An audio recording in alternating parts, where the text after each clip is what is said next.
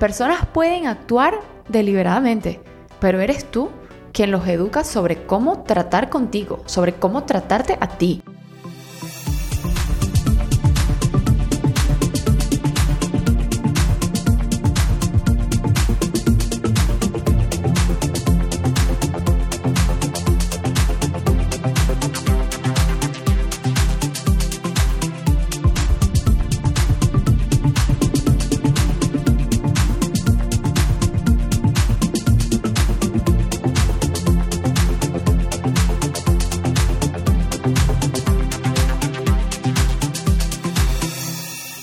Hola, a todos, ¿cómo están? Por aquí Gia. Bueno, una vez más grabando de noche, me encanta, creo que ya lo estoy tomando como de costumbre.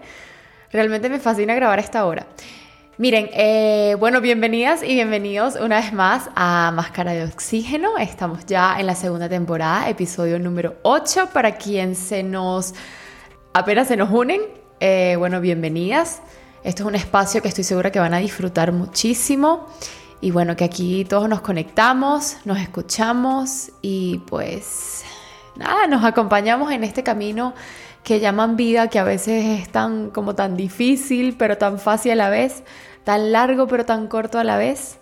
Y bueno, hoy em, decidí hablar sobre el tema de los límites y titulé este episodio con cuidado con lo que permites. Y me encantó ese título siento que es bastante llamativo porque yo creo que de cierta forma en nuestra vida a veces no definimos bien esos límites y por eso dejamos entrar a personas, no solo a personas, sino a lo que nos dicen y a lo que nos hacen. Y pues por supuesto eso crea una profunda herida en nuestra alma, en nuestro ser. Y en estos días me he puesto a pensar eh, todo, todo eso que permitimos en los tratos de otras personas hacia nosotros y en lo duro que quizás suena que al final del día, si alguien te trata de manera inadecuada o te insulta, te somete o quizás te hace sentir despreciable, aquí el problema no es la persona. Y no me malinterpreten, por supuesto que el problema es la persona, pero lo que trato de decir eh, es que está en nosotros ver si lo permitimos o no. Entonces la moraleja aquí es que no es lo que te hacen o lo que te dicen, es lo que permites que te hagan y permites que te digan. Y es un poco más de lo que hemos venido hablando de que el control sobre lo externo es prácticamente nulo. Simplemente no está en nuestras manos lo que hagan o digan los demás. Pero sí está en nuestras manos saber lo que vamos a hacer con eso. Decidir si nos va a afectar, si nos vamos a enganchar, si nos vamos a hundir o simplemente vamos a blindarnos de todo eso. Y fíjense que yo pienso que está completamente en nuestras manos porque es una decisión que no es fácil, ¿ok? O sea, no es fácil dejar que no nos afecte. Concuerdo con eso totalmente, estoy súper de acuerdo. Pero si empezamos por reconocer que algo nos está afectando, que está influyendo en nuestra vida, en nuestro estado de ánimo, que nos afecta a tal punto que nos limita o nos entorpece nuestro caminar en este plano y por ende eso no nos gusta, no se siente bien, a menos que seamos masoquistas, ya ganamos porque ya sabemos que algo nos está haciendo mal y simplemente trazamos el camino que debemos seguir para llegar a nuestra meta, que es la del blindaje, que es la de sentirnos bien, que es la de protegernos, que es la de estar plenos con nosotros mismos, que nada ni nadie sea capaz de tambalear eso. Y ya lo que queda es definir esa serie de pasos o esa serie de cosas que debemos hacer para lograr esa meta, para lograr llegar ahí. Y es un camino nada lineal, como todo en la vida, ¿no? Pero por lo menos la decisión de hacer algo para que eso no nos afecte está tomada. Ya al ser conscientes, estamos dando un paso importante hacia nuestra plenitud. Y con respecto a permitir ciertas cosas por parte de terceros, pues yo creo que este episodio va muy ligado al que grabé en la primera temporada respecto a saber poner límites, que en muchas ocasiones el tema de poner límites es que a muchas personas que lo intentan o lo hacen, se sienten culpables por hacerlo. Porque, ay, pobrecita mi hermana que le puse límites. O como precisamente es mi hermana, entonces debería permitirle todo, todas esas agresiones que hace de repente. O como estoy súper enamorada de mi esposo, debo permitir sus maltratos. Y si le pongo límites me voy a sentir mal porque, ay, al final no lo hace por mal, él es bueno. Y precisamente ese es el problema que tapamos sus errores, cubrimos sus espaldas, nos negamos a nosotros mismos, a nuestras necesidades, a nuestras emociones y sentimientos, cuando permitimos satisfacer a los demás a costa de, de un pedazo de, de nuestro ser, de nuestra integridad. Y pienso que las personas te dicen o te hacen hasta donde tú permitas. Todos tenemos esa fina línea que trazamos eh, de acuerdo a nuestra integridad, a nuestra estabilidad emocional, a nuestro amor propio, a, nuestra seguridad en nosotros mismos, al reconocimiento de nuestro valor propio. El que no reconoce ni tiene nada de eso hacia sí mismo, muy probablemente tenga esa línea bien borrada y por supuesto muchas personas la cruzarán una y otra vez hasta lograr la completa destrucción de la persona. Porque es eso, una total destrucción. Es más, es una autodestrucción o una especie de muerte anunciada, porque evidentemente no nos estamos protegiendo. Es como si pasaran, no sé, un huracán y yo me quedara a la intemperie sin ningún tipo de refugio que garantice mi vida. Obviamente va a venir el huracán y me va a llevar por los cielos, me va a llevar por completo. Entonces ya está en nuestras manos y por supuesto es nuestra responsabilidad protegernos, blindarnos, amarnos, reconocernos como personas de valor, y de esta forma vamos armando esa especie de frontera, esa especie de límite que nadie puede cruzar si nosotros no lo permitimos. ¿Cuánta gente, pónganse a ver, cuánta gente no te ha insultado, no los ha insultado en la vida de forma injusta? O que quizás tiene una opinión de ti que no se acerca ni, ni por un poquito a la realidad. Al final yo siempre pienso que eso dice más de la misma persona que de mí misma. Porque los seres humanos somos el reflejo de nuestro interior y proyectamos nuestros defectos o nuestras fallas en los demás.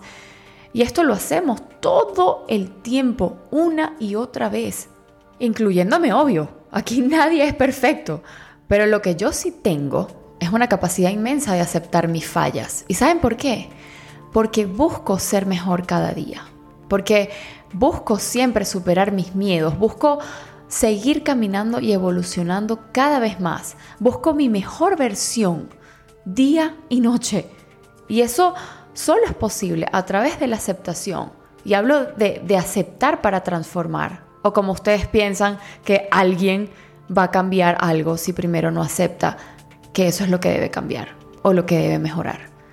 Pero bueno, retomando el tema de tener cuidado con lo que permitimos, me gustaría decir que a través de eso le estamos precisamente enseñando a los demás a cómo tratarnos, hasta dónde pueden llegar con sus tratos hacia nosotros. Y por supuesto, no se sientan mal cuando lo hagan, sea quien sea.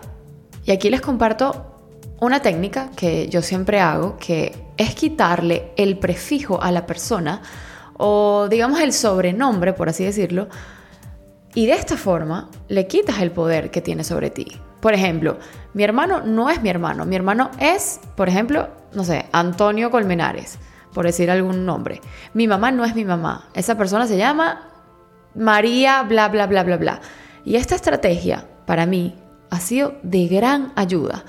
Porque es lo que les decía anteriormente, ni tu madre, ni tu padre, ni que sea tu abuelo o tu tía más amada, tú debes permitir que tengan ese poder sobre ti, así tengan ese vínculo sanguíneo, no deberían nunca sobrepasar tus límites, esos límites que tú estableces bajo tus necesidades, bajo tus emociones, bajo tus decisiones. Y por supuesto siempre hacérselo saber con muchísimo respeto y tratando siempre de responder en lugar de reaccionar a sus tratos inadecuados hacia, hacia, tu persona. Y esto es sumamente difícil, esto es sumamente complejo, estoy consciente de eso.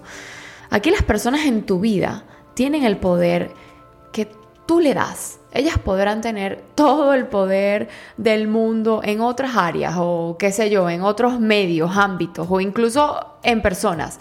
Pero eso no les da derecho a tratarte mal o a sobrepasar tus límites, porque tú eres el único dueño de ti mismo, a menos que vivas en la época antigua y seas una esclava o un esclavo de uno de esos reyes, qué sé yo cosas absurdas de, la sociedad que menos mal han ido evolucionando, porque si no, imagínense. Miren, y sinceramente hay muchísimos tipos de personalidades. Hay personas, y eso lo he conversado con muchísimos amigos, que quizás son más sumisas que otras. O, o, personas que piensen que es mejor no decir nada para evitar el conflicto. Pero este tipo de comportamientos o pensamientos, según mi opinión, por supuesto, lo que hace es hundirlos más, porque esos terceros empiezan a reconocer el poder que tienen sobre ti, sobre esa persona sumisa, y te empiezan a pisar más, a enterrar más. Y llega un momento que te quedas sin ningún tipo de, autonomía, de autoestima, que pierdes tu poder por completo, que no sabes ni siquiera cuán valioso o valiosa eres. Y por supuesto esto es súper contraproducente a largo plazo. Ese lo voy a dejar para después, lo voy a dejar pasar hoy, es una decisión inmediata que al final termina siendo peor a la larga. Ahora bien, nuestro comportamiento juega un papel importante aquí. Digo, a partir de recibir algún tipo de maltrato de alguien.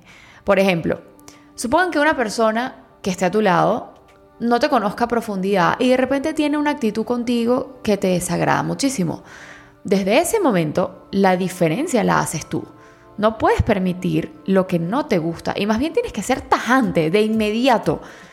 Y yo creo que solo de esta forma, créanme, que no volverá a suceder. Y esto a mí me ha costado muchísimo entenderlo, pero ya estoy aprendiendo cada vez más. En cambio, volviendo con, con lo que estaba diciendo, si lo permites, se crea en su mente una especie de pase libre hacia ti. Le fomentas y le dejas el campo libre para que siga teniendo contigo esas actitudes, ya que le dejas ver que no te importa.